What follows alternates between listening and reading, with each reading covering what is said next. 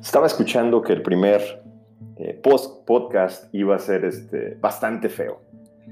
Eh, entonces, eso justamente fue lo que me animó para, para empezar a hacer mi primer podcast, que, bueno, espero que sea el primero de muchos, pero eh, quiero empezar con algo que yo sé que les va, les va a encantar, porque el aprender para mí es como un hobby. Entonces, eh, ¿De qué se trata este, este primer podcast de lo, que, de lo que más sé? Tengo 16 años eh, dedicándome al tema de cableado estructurado, eh, todo lo que es infraestructura de redes. Entonces, de esto se va a tratar mi primer podcast.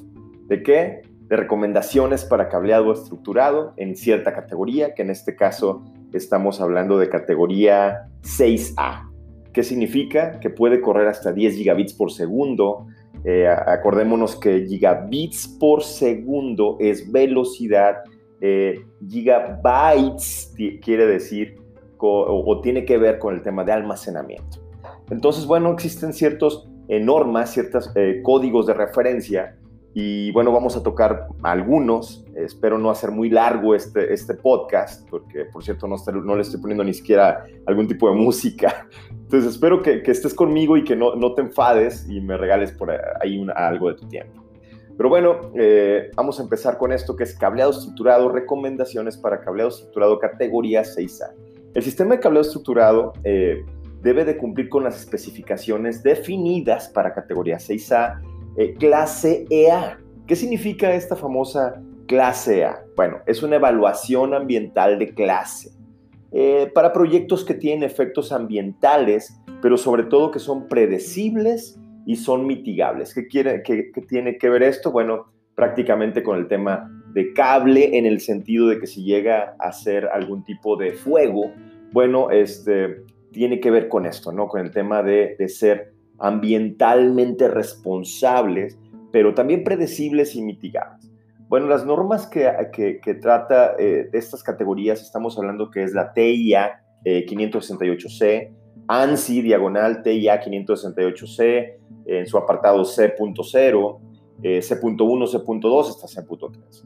Eh, tiene que ver también con la ANSI TIA 606B, 607C, y bueno, esas son algunas de muchas, ¿no? Tenemos que observar estas referencias citadas. Eh, todo tiene que estar bajo lineamientos de diseño, ingeniería e instalación. ¿De qué estamos hablando? Cuando nosotros hablamos, hacemos una red o queremos hacer una red y tú no eres experto en el tema, a mí me han hablado eh, algunas empresas para, para ver, oye, ¿puedes tú administrar el proyecto? Sí, sí lo podemos hacer y la verdad de las cosas es de que cuando tú no sabes algo y pides ayuda, pues eso es lo mejor que puedes hacer. Este, pero bueno, estos lineamientos eh, están basados en diseño, ingeniería para la instalación y mantenimiento que el fabricante de los productos eh, transfiere, es decir, a los canales certificados. Normalmente, como es cable de cobre, bueno, hasta Juanito, el de la esquina, instala redes, ¿no? Y esto no, no, no es más que una simple y llana mentira. El cableado estructurado tenemos que tomarlo muy en cuenta porque en realidad nos puede servir por muchísimos años. Pero sí, también tiene, es, es muy delicado, ¿no? No tanto tal vez como fibra óptica para interiores, porque normalmente en cableado estructurado estamos hablando para dentro de edificios o dentro de tuberías, pero, pero sí es un tema que necesitamos tomar en cuenta de que es delicado, de que se tiene que tener cierto entrenamiento formal y de preferencia quien, quien instale un cableado estructurado debe estar certificado. Entonces, si tú eres, por ejemplo, un, director o un gerente de empresa, un dueño de empresa, este, yo creo que estas consideraciones generales te van a servir mucho. Todos los materiales tienen ciertas especificaciones. Por ejemplo, en la parte de soluciones de cableado UTP deben existir pruebas de rendimiento y desempeño, sobre todo de canal en cuatro conexiones, de acuerdo a TIA 568, eh, la parte C.2. ¿Qué significa? Bueno, tienes que tener todos los componentes de cableado estructurado, como cables de parcheo, los famosos cordones de parcheo o patch cords en inglés, eh, los conectores modulares, que son los famosos jacks, los paneles de parcheo, Eh, y, pero también así las placas y las famosas eh, identificaciones. Normalmente, o normalmente eh, los, las personas que no están entrenadas para poner cableado estructurado, lo ponen en, en, dos sentidos solamente. En el patch panel le ponen la etiqueta y en la placa de, salida ponen la etiqueta. Y, y, está bien, pero hace falta. Necesitas tú poner también en la parte de atrás del cable, en el patch panel, y en la parte de atrás del cable, en, en la placa, ¿no? en el área de trabajo se le conoce, en, esto, en esta jerga de tecnología o de infraestructura de redes. Entonces, una vez definiendo eso se le llama identificación a cuatro zonas. Pero bueno, todos los productos deben ser instalados y probados por compañías avaladas y certificadas por ese fabricante, este, en este caso para categoría 6A. Debe de tener un desempeño superior al especificado por el estándar. El estándar siempre nos va a dar los mínimos requeridos. Nosotros tenemos que pensar en un desempeño superior al estándar TIA diagonal EIA 568C.2 para categoría 6A, que es decir, hasta 500 MHz para que nos garantice, por ejemplo, en, pruebas, eh, pérdida de retorno de un decibeles, pérdida por inserción del 3%, las pruebas Next, eh, Power, eh, Power Zoom de 3 decibeles, de 5 decibeles, la prueba ACR-N de 5 decibeles, y bueno, cada, cada cable tiene y sobre todo cada fabricante te dice, este cable puede llegar a ofrecerte esto. Y esos esperan como eh, para cumplir las mínimas especificaciones de desempeño eléctrico. Entonces, normalmente en categoría 6A vamos también a, encontrar eh, pequeños eh, diámetros o small diameters, ¿no? Entonces, en este caso, yo siempre recomiendo los calibres normales, ¿no? Los que se han venido probando que no se calientan este, hasta con 60 watts, que en realidad van a llegar a, requerirse hasta 70 watts, están hablando de, en un futuro. Por eso estamos, nosotros siempre recomendamos, o yo siempre voy a recomendar un cable de cobre calibre 23, 23 AWG. Bueno, entre, entre otras cosas, debes de cumplir con el cable listado UL como CMR este, o CMG. Bueno, el cable CMR tiene que ver con su jacket, con la proporción gruesa este, que tiene. Hay otros que son, este, por ejemplo, de cero halógenos. ¿Por qué CMR o por qué cero halógenos? Todo, tiene que ver con el temas de calentamiento y temas de un posible fuego. Entonces, este, la fabricación de todos los cables deben de estar bajo procesos certificados por ISO. No todos tienen estos cables. Eh, entonces, no todos, perdón, tienen estos, estos certificados. ISO en, en un apartado, en apartado que es 9001 2, eh, puntos 2008, este, ciertas marcas tienen estos, estos certificados de ISO.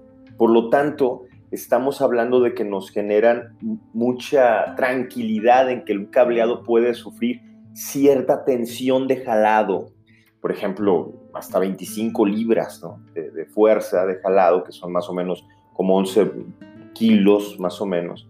E impedancias de 100, de 100 ohms con una tolerancia del 15%, temperaturas de operación de menos 20 grados hasta 60 grados eh, eh, de temperatura eh, clasificadas por la UL, ¿no? incluso hasta 75 grados. Entonces, hay una serie de, de medidas eh, que tenemos que tomar este, cuando nosotros vayamos a hacer un cableado. Entonces, en lo general, uno de los temas que más comúnmente se meten en las empresas es para ahorrar, que en realidad están mal recomendados por, los, por los, algunos integradores de tecnologías o de redes, que es vamos ahorrando en el cable de parcheo. Y el cable de parcheo en realidad es un cable caro. Entonces, eh, sí, sí, sí la cotización cuando entregamos una cotización a un cliente y dicen, oye, es que, es que el otro no me está entregando este, e, este eh, producto, ¿no? que en este caso es el cordón de parcheo. Pero bueno, la diferencia de un cable de parcheo hecho en sitio es que normalmente utilizan el mismo cable de cableado permanente. Ahora, ¿cuál es la diferencia de un patch cord a un cableado permanente? Bueno, que el patch cord es multifilar y el cable de cableado permanente con el que se cablean, válgame la redundancia, las salidas de red, este, es un cableado unifilar. Estamos hablando que es propenso a quebrarse. Entonces, cuando nosotros estamos poniendo del patch, el patch core desde el patch panel hasta el switch, es, esta parte este, se le llama eh, el, canal completo o el enlace completo, eh, así se llama prueba de canal en realidad, cuando hacemos la medición con un, con un escáner. Este, ese, ese patch core se mueve mucho, esa es su función. Entonces, cuando es multifilar, tú aseguras los 20 o 25 años que tiene que durar un cableado estructurado. Entonces, estamos hablando de temperaturas de, operación, también los jacks este, están hablando eh, de temperaturas de, operación, eh, inclusive eh, que los colores, hasta los colores del jack es importantísimo, ¿no? Siempre separar, la administración es muy importante en un cableado estructurado pero los jacks tienen que cumplir con ciertas características que nos ayuda la norma ISC 60603 eh, eh, 7, que es para conectores modulares de 8, de conductores o de 8 cables. ¿no? Entonces, yo creo que sí deberíamos de, de ver todas estas características, incluso de humedad, para ver el tema de condensación, porque estamos hablando al final de cobre. Entonces, unos jacks que nos permitan hasta un 95% de humedad sin llegar a condensación, este, estamos hablando de que vamos a proteger, y, vuelvo a decir lo mismo, podemos llegar a garantizar instalaciones por, por muchísimos, muchísimos años. Entonces suceden para los patch cores, para los patch panel, este, para, las, para los jacks y los desempeños lo que estamos buscando pero también en, el, en, los, cuartos de equipos, que es la nueva forma de decirlo, en el cuarto de equipos. El rack es importante. Eh, por ejemplo, si van a poner un, gabinete, eh, eh, los gabinetes tienen que tener esta, estas puertas frontales que no sean de cristal, porque generan muchísimo calor. Todo, en cuanto tú ves un gabinete con puerta de cristal, ese integrador no sabe hacer, digo con todo el respeto del mundo, no está entrenado, no está certificado. Entonces, gabinetes con puertas multiperforadas de acero, esas son las que se recomiendan, racks abiertos, eh, que el cuarto equipo sí tenga un clima, de un aire acondicionado, eh, que, mantenga cierta, cierta temperatura este, entre lo más posible que sea una temperatura fija, ¿no? Pero aires acondicionados de confort también sirven cuando no son data centers en donde vamos a meter cuatro, cinco, seis gabinetes, en donde estamos hablando de más de mil, mil quinientos nodos. Si estamos hablando de que tu red es de 100 nodos o 200 nodos, en realidad un rack abierto este, te funciona perfecto y con un aire acondicionado de confort eh, no hay ningún problema.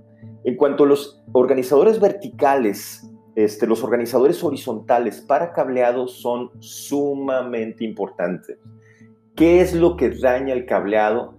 Las curvaturas, los 90 grados, los cortes así eh, que hacen muchas personas que son simplemente voy hacia un lado, lo regreso y le hago una curvatura de 90 grados así horrible y no cuidamos los 45 grados. Entonces, son muy importantes los organizadores verticales, los organizadores horizontales. Como información adicional, como complemento a la información, eh, todos los integradores que te vayan a presentar una eh, cotización deben proporcionar eh, alguna información del fabricante de la solución o de la, de la solución propuesta, es decir, de la solución que te están proponiendo certificados de las plantas de manufactura, estamos hablando de los ISOs, certificados de desempeño de los componentes ofertados nuevamente, cables, jacks, patch cords, paneles de parcheo, emitidos por un laboratorio independiente a la marca. Certificado de desempeño de canal, justamente lo que estamos hablando hace rato, propuesto, probado en configuración de cuatro conexiones de acuerdo nuevamente a la norma TIA diagonal EIA-568 C.2. Eh, todos los laboratorios independientes, por ejemplo, como eh, UL, eh, UL o ETL, este, deben de incluir esos resultados numéricos de las pruebas realizadas. Entonces, esos resultados nos van a ayudar para saber que, el cable que estamos metiendo nos va a durar mucho tiempo. Entonces, documento de especificaciones de desempeño para las aplicaciones soportadas para el sistema propuesto. Eh, uno de los, de, los temas que más fallan las empresas es, sí, vamos a meter categoría 6, sí, perfecto, hay muchísimos cables, muchísimas marcas, pero muy pocas son las empresas que te dicen, este cable te va a funcionar para estas aplicaciones, ¿no? Entonces, en realidad, una aplicación, por ejemplo, podría ser Power over Ethernet. ¿Hasta cuánto nos vas a, o qué clase de PoE estamos hablando, ¿no? Este, para qué aplicaciones, eh, qué, va a viajar por el cableado. Entonces, estamos hablando de que un cable categoría 6A este, de 10 gigabits por segundo son cables que se calientan y se calientan mucho. Entonces, no debemos de, tener eh, o, de dejar de ver, eh, de, ver el, el, tema de que un cableado caliente, al igual que un cable eléctrico que se calienta puede traer problemas. Es lo mismo, al final un cableado estructurado para redes de computadoras, estamos pasando energía eléctrica.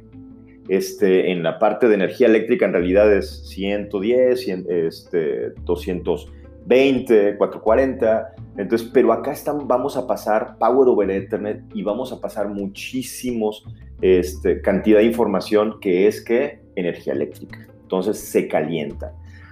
Eh, estas son las recomendaciones, algunas recomendaciones, la verdad, muy sencillas este, para cableado categoría 6A. Puedes buscar más en nuestra página eh, www.integra.red. Y bueno, esperamos que te haya gustado este primer podcast. Sé que, que, está horrible, es mi primer podcast. Y, este, y bueno, espero verte muy pronto y, te lo te prometo que voy mejorando en este sentido.